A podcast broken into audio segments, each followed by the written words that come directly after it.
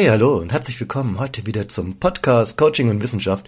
Wir sind heute dabei, einmal ganz anders vorzugehen. Nachdem wir die letzten Wochen uns über Wahrnehmung im Coaching und diese klassischen Coaching-Themen irgendwie beschäftigt haben und angeschaut haben, geht es diesmal um etwas, was so aus meiner Erfahrung irgendwie entstanden ist. Also ein Bereich, der um die systemischen Aufstellungen geht und um, den, um das Thema Ressourceneinsatz in systemischen Aufstellungen. Also wie verbinde ich mich am besten mit den Ressourcen. Und das Wichtigste an dem, was jetzt gleich kommt, was so dieser Mitschnitt ist aus dem Seminar, ist das Thema, wie ich quasi auf meinen Reisen Wahrnehmungen gemacht habe, wie diese Verbindung stattfinden kann und wie unsere Kultur das eigentlich in sich schon total integriert hat.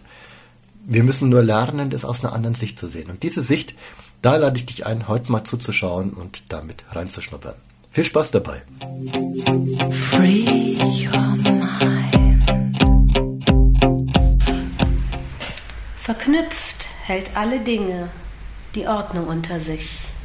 Und dies Gesetz bewirkt, dass sie Gottähnlichkeit durchdringe. Verknüpft hält alle Dinge die Ordnung unter sich.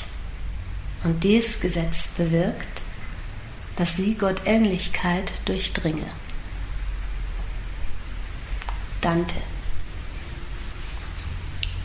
Sehr schön. Das drückt eigentlich genau das aus, worum es geht, dass in der Verbindung das Göttliche steckt. Hm. Ich habe da eine Geschichte, auch ein eigenes Erleben dazu. Ähm wir stellen ja so gerne Ressourcen auf. Ne? So Ressourcen, das heißt mal die Kraft, mal die Energie, mal die, Verbund die Verbundenheit. Was hat man gestern, was hat man denn da an, an Ressourcen? Kraft, das kann die Kraft. Auf die Kraft, ne? So und so. Jetzt bin ich ja viel durch Indien gereist, ne? So, und in, in Indien ist es ja so, dass quasi jede dieser Ressourcen ihre eigene Gottheit hat. Das mal so zu sehen. Ne? Das alleine schon so sehr spannend, ne? das, was wir hier so nutzen, eigentlich sehr intuitiv, ne? dass das dort sozusagen wirklich auch noch einen viel höheren Wert gekriegt hat. Und wenn man sich das mal so vorstellt, wie das vielleicht so sich entwickelt hat, zu sagen, die Leute haben das Gefühl gehabt, auch wenn ich mir vorstelle, da ist so eine Kraft hier im Raum, die ist jetzt so da, ne?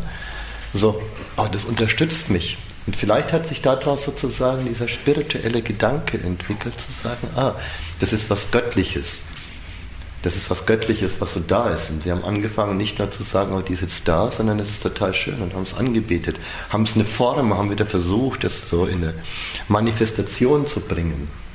Und das ist eigentlich total spannend, ne, so zu gucken.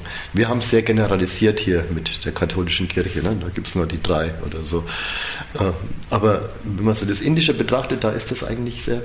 Und ich habe das auch erlebt. Also ähm, ich habe das auch äh, zwei, dreimal erlebt, dass es quasi auch dieses Feld in diesen Bereichen, wo das so viel Aufmerksamkeit kriegt, unglaublich kraftvoll und stark ist. Und das ist für mich immer so eine Begegnung mit dem Göttlichen gewesen. Ich habe es also einmal, das war so das intensivste Erlebnis, habe ich es erlebt mit, äh, da waren wir am, äh, waren wir an einem Shiva, so einen ganz starken Shiva-Bereich. Da ist ein Shiva-Berg und oben brennt immer so ein Feuer. Einmal im Jahr, eine ganze Woche brennen sie irgendwie ganze Wälder ab, also ne, die sie dahin bringen und dann abbrennen.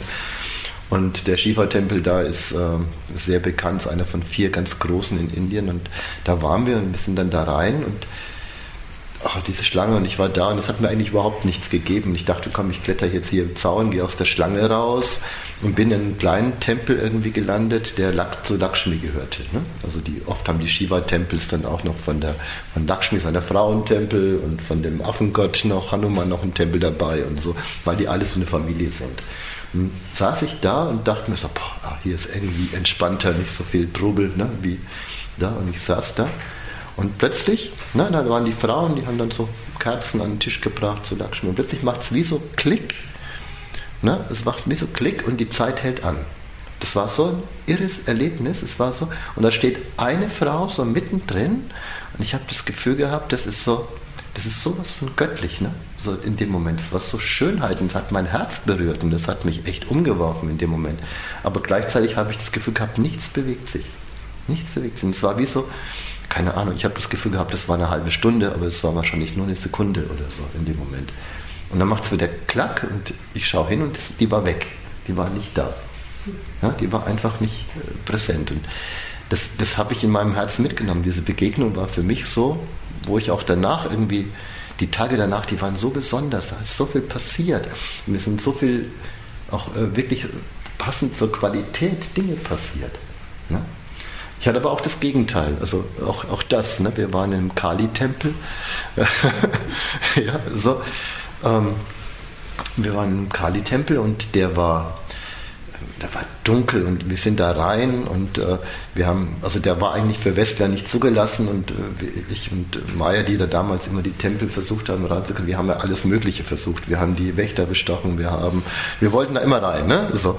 Und da haben wir es tatsächlich hingekriegt, dass wir früh um drei Uhr da rein sind, wenn der Tempel aufmacht. Da haben sie noch die Westler reingelassen, weil sie gedacht haben, ja, die, denen scheint es wichtig zu sein und sind dann da rein. Und in dem Moment sozusagen, wo ich da drin war und ähm, dann kommt man so an den Schrein und da wird ganz viel meditiert. Die Priester machen ihre Rituale ganz stark und plötzlich machen sie diesen, so, so diesen, diesen Schrein auf. Ne? Und dann kam, also mir ist sowas von schlecht geworden. Ich hätte mich fast übergeben. Ne? So, ich habe dann später auch das Gefühl gehabt, da war ein Geruch dabei, aber äh, diese Kraft, die war sowas von intensiv zerstörerisch, so, die hat mich so völlig durcheinander irgendwie. Und Maya stand daneben, für die war das irgendwie total gut. Also das, aber mich hat es, ne, diese, diese, diese Kali-Energie, diese dunkle Energie, die auch was haben kann, ne? so, die hat auch sehr gute Eigenschaften eigentlich, aber in dem Moment war das so, boah, ne? und ich, ich hätte kotzen können. Körperlich war das in dem Moment da. Ja? Und gleichzeitig war es aber das Gefühl von, es ist was unglaublich Großes, was mich da berührt. Also viel größer, als ich mir das so wahrnehmen kann in dem Moment. Und das habe ich dann, in, in der, das dritte Erlebnis war dann sozusagen da, wo wir immerhin sind, nach Varkala, da wo ich sehr oft war, da gab es das im Kleinen mit so einem Vishnu-Gott. Und das war so, wenn, wenn sie da den Schrein aufgemacht haben, aber auch nur früh um vier oder fünf, das war immer nur zu besonderen Zeiten, ja, so, dann standen alle Inder da, die haben auch, die haben auch alle, jeder, jeder Gott hat seine eigene Energie, wenn man da reingeht und wie sie beten. Und wenn sie bei dem Schrein aufgemacht haben, dann haben die Leute alle so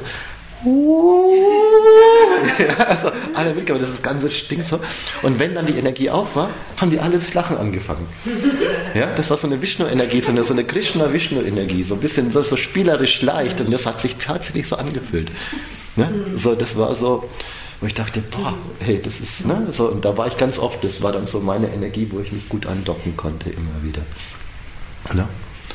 Und das ist wie so eine Manifestation von so einer Ressource, dass wir im Kleinen hier aufstellen. Mhm. Müsst ihr euch mal vorstellen. Ne? Also wir, wir kriegen die im Prinzip auch als was vielleicht manchmal sogar Göttliches hier rein, wenn es gut läuft. Ne? Also das ist nicht immer da, das ist auch nicht immer so präsent. Das ist auch in Indien nicht immer so. Ne? Ich war zehn Jahre in Indien und das waren drei Erlebnisse oder so, ne? so die äh, sehr außergewöhnlich waren, aber die waren nicht, die konnte ich nicht äh, erschaffen. Ne? Das ging nicht. Also nicht zu sehen. Aber manchmal ist es eben auch hier in den Aufstellungen so. Manchmal kriegt dann auch so eine Ressource eine unglaubliche Kraft.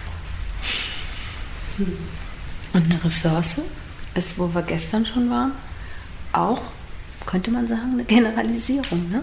Oder ein gemeinsamer Nenner.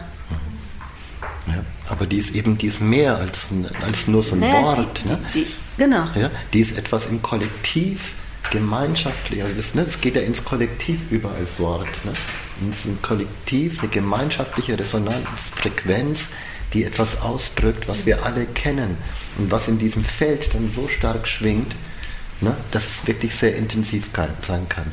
Und wenn die Aufstellung, und da wird es sehr spannend, wenn die Aufstellung sozusagen das Feld auf einem bestimmten Bereich so stark macht und diese und das Richtige in dem Moment steht, weil es genau vielleicht der richtige Pol in dem Moment ist, dann ist es, als ob was Göttliches eintritt. Aber das muss einfach passen. Ja? Es muss vieles passen. Es darf nicht zerredet werden, es muss manchmal nur gefühlt werden. Ne?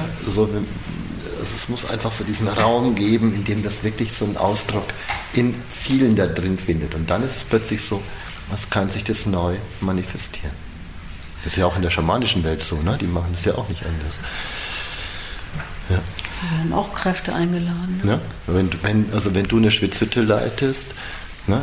also das ist ganz anders, in so, eine, in so eine Hütte zu gehen, wenn die Kräfte vorher eingeladen sind. Ja, das ist eine ganz andere Energieform, wenn die plötzlich so mit da sind. Aber es sind ja Generalisierungen, Generalisierungen. Ne? Höher und niedriger ist es nicht, es sind Generalisierungen. Ne? Darum geht es, dass die quasi eine generelle Definition haben. Ja. Das Spannende an der Sache ist, wenn man da noch weiterdenkt, ist eben, dass die ja Beziehungen zueinander haben. Also noch mal, einmal nochmal zurück zu diesem indischen Gottsystem. Die haben sozusagen auch in diesen, in diesen ganzen indischen Geschichten gibt es quasi Lösungen. Ja, die, haben ganz, die bringen ganz viele Lösungen mit, wie zum Beispiel mit, mit Angst oder wie zum Beispiel mit Leistung umgegangen werden muss. Ne? Also wenn man Ganesh zum Beispiel sieht, ne? das ist sozusagen der, der seinen Willen durchsetzt. Ne? So, und trotzdem, ne? Ganesha, ne? dieser Elefanten, der drückt dieses, äh, dieses eben aus. Aber die Geschichten, die sich darum drehen, haben immer was damit zu tun, dass er gleichzeitig ein sehr offenes Herz hat. Und das ist quasi mit diesem, dass es die Kraft und diese Sturheit allein nicht ist, wenn man und dass die auch gut sein kann, wenn das offene Herz mit dabei ist. Ne? Das heißt, die suchen immer in ihren Geschichten die Lösungen, um das irgendwie so, so irgendwie zu lösen. Und wenn er mal so die Geschichten aus dieser Sicht liest, ist das, also da können die ganzen religiösen Geschichten kriegen eine ganz andere Form. Wenn ich mir darüber nachdenke, was ist denn sozusagen das, was da so als Ressource dahinter steht, was für mich als Mensch zum Beispiel auch eine Lösung ist, dann sehe ich das immer ganz anders. Versuche das dann sozusagen als Aufstellung in mir mal so immer aufzustellen. Und dann kriegt es eine ganz andere Form, eine ganz andere Energie auch, die damit da ist. Ja. Und da wollen wir eben ein bisschen hin. Also das heißt, es gibt sozusagen, das werden so die nächsten zwei Jahre so sein, tatsächlich. Wir werden uns erstmal mit diesen ganzen abstrakten Begriffen bekannt machen, sozusagen. Wir werden ein bisschen mehr versuchen, zu so gucken, was ist das Feld, das quasi hier eine Form hat, ne, in unserer Aufstellung was unabhängig von den Menschen ist, die da sind. Und es wird dann so weit gehen, dass wir sozusagen im dritten Jahr auch beginnen, sozusagen Strukturen aufzustellen, die sozusagen schon vorgegebene Lösungsmuster sind von diesen einzelnen Formen miteinander. Ja?